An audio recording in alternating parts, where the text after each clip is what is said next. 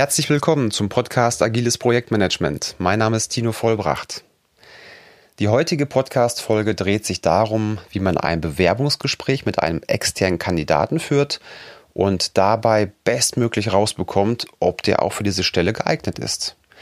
Das heißt, du als Projektleiter oder Product Owner oder als Führungskraft hast nicht genügend interne Mitarbeiter und brauchst für einen bestimmten Zeitraum daher externe Mitarbeiter als Unterstützung.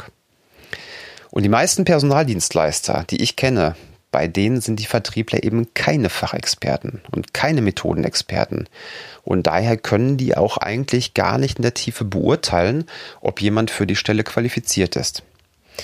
Häufig ist es so, dass die Vertriebler bestimmte Schlüsselwörter vom Kunden bekommen, per Telefon oder per E-Mail. Und dann geben die diese Begriffe in ihre Datenbank ein und gucken, ob das mit einem bestimmten Profil eines Kandidaten matcht.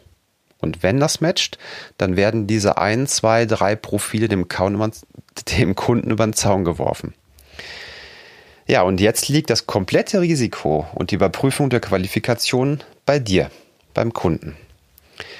Und der Unterschied zwischen einem guten und einem sehr guten Entwickler, der kann locker mal Faktor 2 bis 3 betragen. Der richtig gute Softwareentwickler, der hilft mit beim Erstellen der ganzen Architektur. Der schreibt Clean Code, der auch noch später wartbar ist. Der bildet sich ständig weiter. Ja, der ist wirklich teamfähig. Und der weiß zum Beispiel auch, an welcher Stelle man automatisierte Testfälle einsetzt.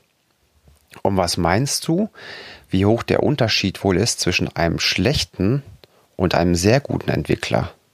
Das sind Welten. In den Projekten, in denen ich bisher gearbeitet habe, da war auch das Thema Zeitdruck ein relevantes Thema. Das heißt, man musste unter Zeitdruck schnell externe Mitarbeiter reinbringen und schnell einarbeiten. Und wenn sich dann nach einigen Wochen herausstellen würde, dass dieser neue Externe doch nicht die Leistung bringt, die man braucht oder dass der doch nicht sozial ins Team passt, dann hat man ein Dilemma. Dann hat man das Dilemma zu entscheiden, ob man ihn austauscht und dann einen neuen externen Mitarbeiter einarbeitet und dadurch viel Zeit verliert. Oder ob man diesen externen im Projekt lässt mit einer niedrigeren Geschwindigkeit oder schlimmer noch mit einer dauerhaften Störung im Team leben zu müssen. Beides extrem uncool. Und genau das war auch der Grund, warum ich mich mit Leo Barlow selbstständig gemacht habe. Das heißt, wenn ein Kunde bei uns anfragt und einen externen Entwickler haben möchte, dann grillen wir diesen Kandidaten richtig. Ja, und wir bieten den nur an, wenn er uns praktisch auf seinem Notebook und auf seiner Entwicklungsumgebung Source Code erstellt und wir diesen durch einen erfahrenen Senior-Entwickler auch prüfen lassen. Und zusätzlich auditiere ich ihn bezüglich Methodenkompetenz und Sozialkompetenz nochmal, um auch sicherzustellen, dass er ins Team passt. Und damit nehmen wir extrem viel Risiko für den Kunden raus. Aber gut. In diesem Fall ist es so, dass du einen normalen Personaldienstleister hast und du hältst deine Lebensläufe. Und jetzt sollst du entscheiden, welcher Kandidat soll es werden. Wer soll erstmal eingeladen werden? Ich gehe mal davon aus, dass du im Vorfeld bereits ein Anforderungsprofil erstellt hast mit den Hard Skills und den Soft Skills und dem Projektkontext.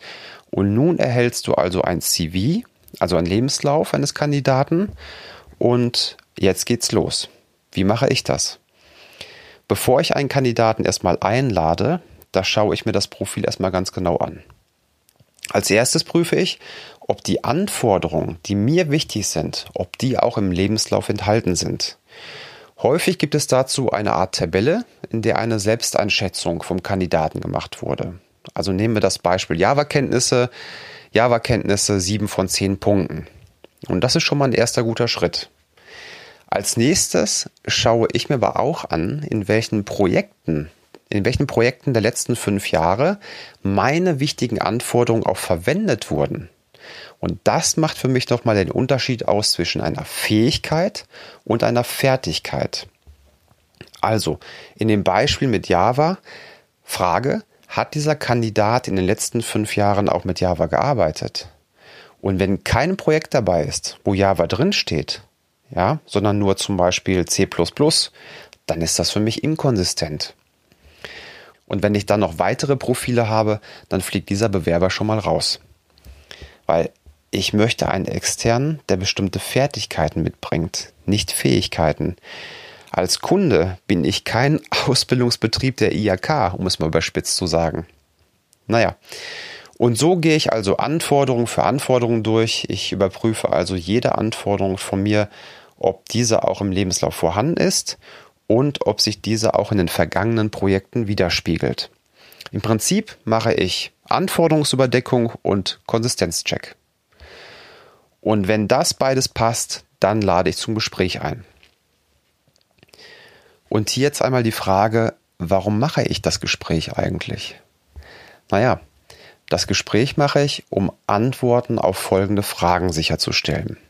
Ja, ich, ich werde jetzt mal fünf Fragen aufzählen, die mir immer wichtig sind im Bewerbungsgespräch. Erstens, erfüllt der Kandidat fachlich die Anforderungen? Zweitens, erfüllt der Kandidat auch methodisch die Anforderungen? Drittens, erfüllt der Kandidat auch sozial die Anforderungen? Das sind aus meiner Sicht die Basics. Dann gibt es aber noch zwei Punkte, die ich abfragen würde. Und zwar, viertens, passt der Kandidat auch ins Projektteam rein? Das heißt, ich kann kein komplettes Entwicklerteam mit fünf Sino-Entwicklern stellen. In der Regel, ja, in der Regel sage ich mal. Und genauso gut würde es auch keinen Sinn machen, ein Entwicklerteam mit fünf Junioren zu stellen. Also passt der Kandidat ins Projektteam. Und fünftens, ist der Kandidat auf Dauer auch belastbar? Projektarbeit bedeutet häufig etwas mehr Stress auf Dauer. Projektarbeit ist häufig am Marathon. Daher soll der Kandidat auch eine bestimmte Ausdauerfähigkeit haben. So, und um in diesem Gespräch dann bestmöglich vorbereitet zu sein, schreibe ich mir als nächstes zehn Fragen auf, um dadurch ja quasi Beweise zu erhalten.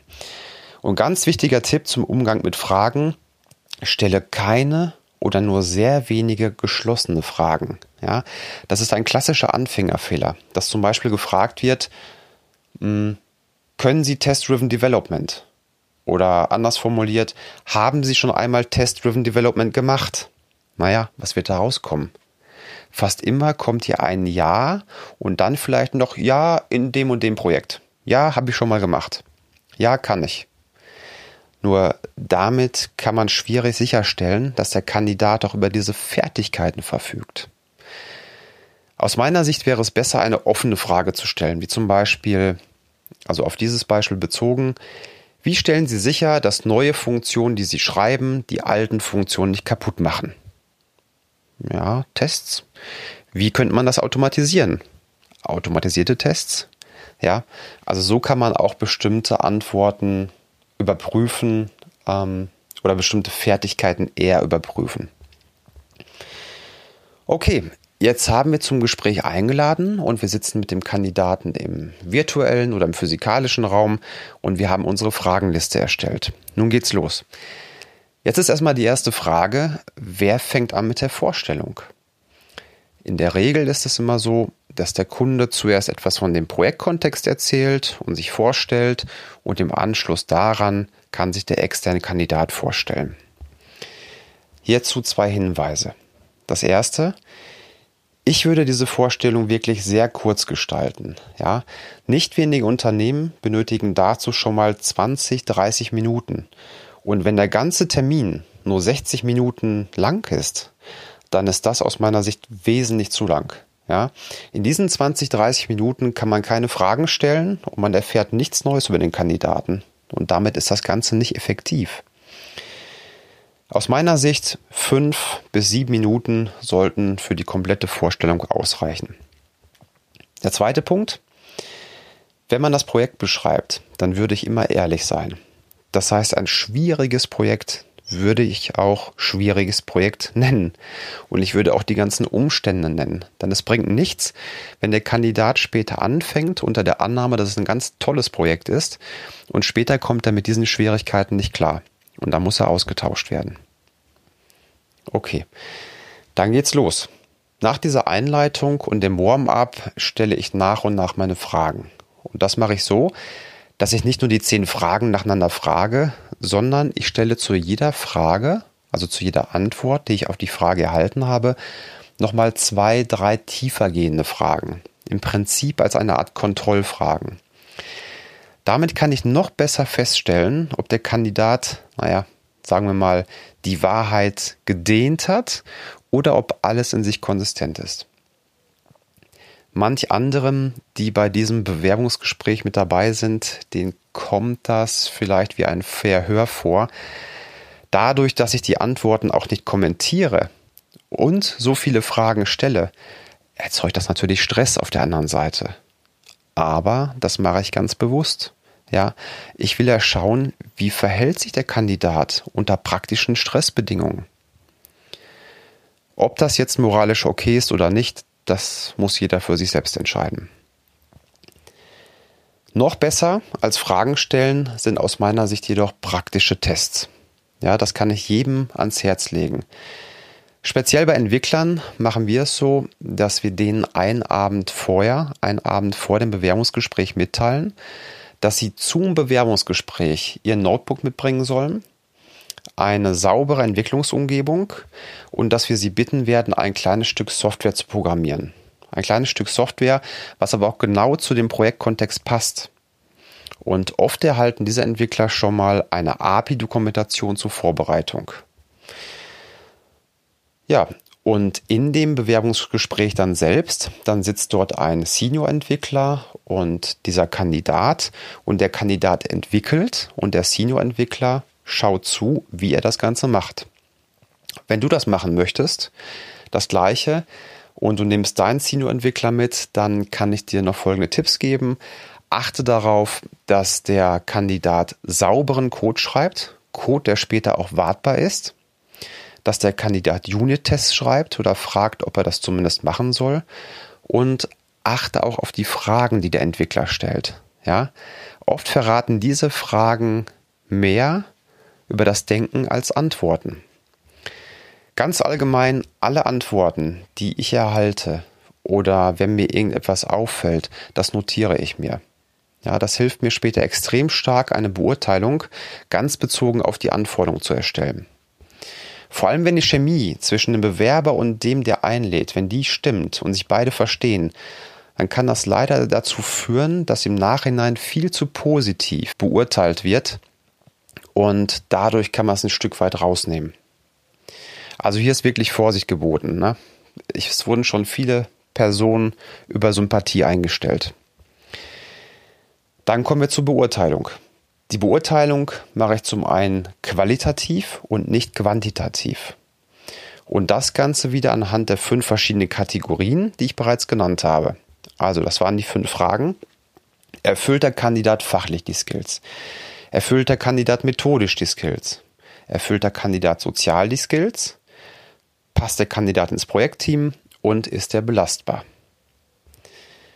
So, und wenn du jetzt sagst, wir suchen noch externe Softwareentwicklung, aber oh Mann, das ist ja echt eine Menge Arbeit.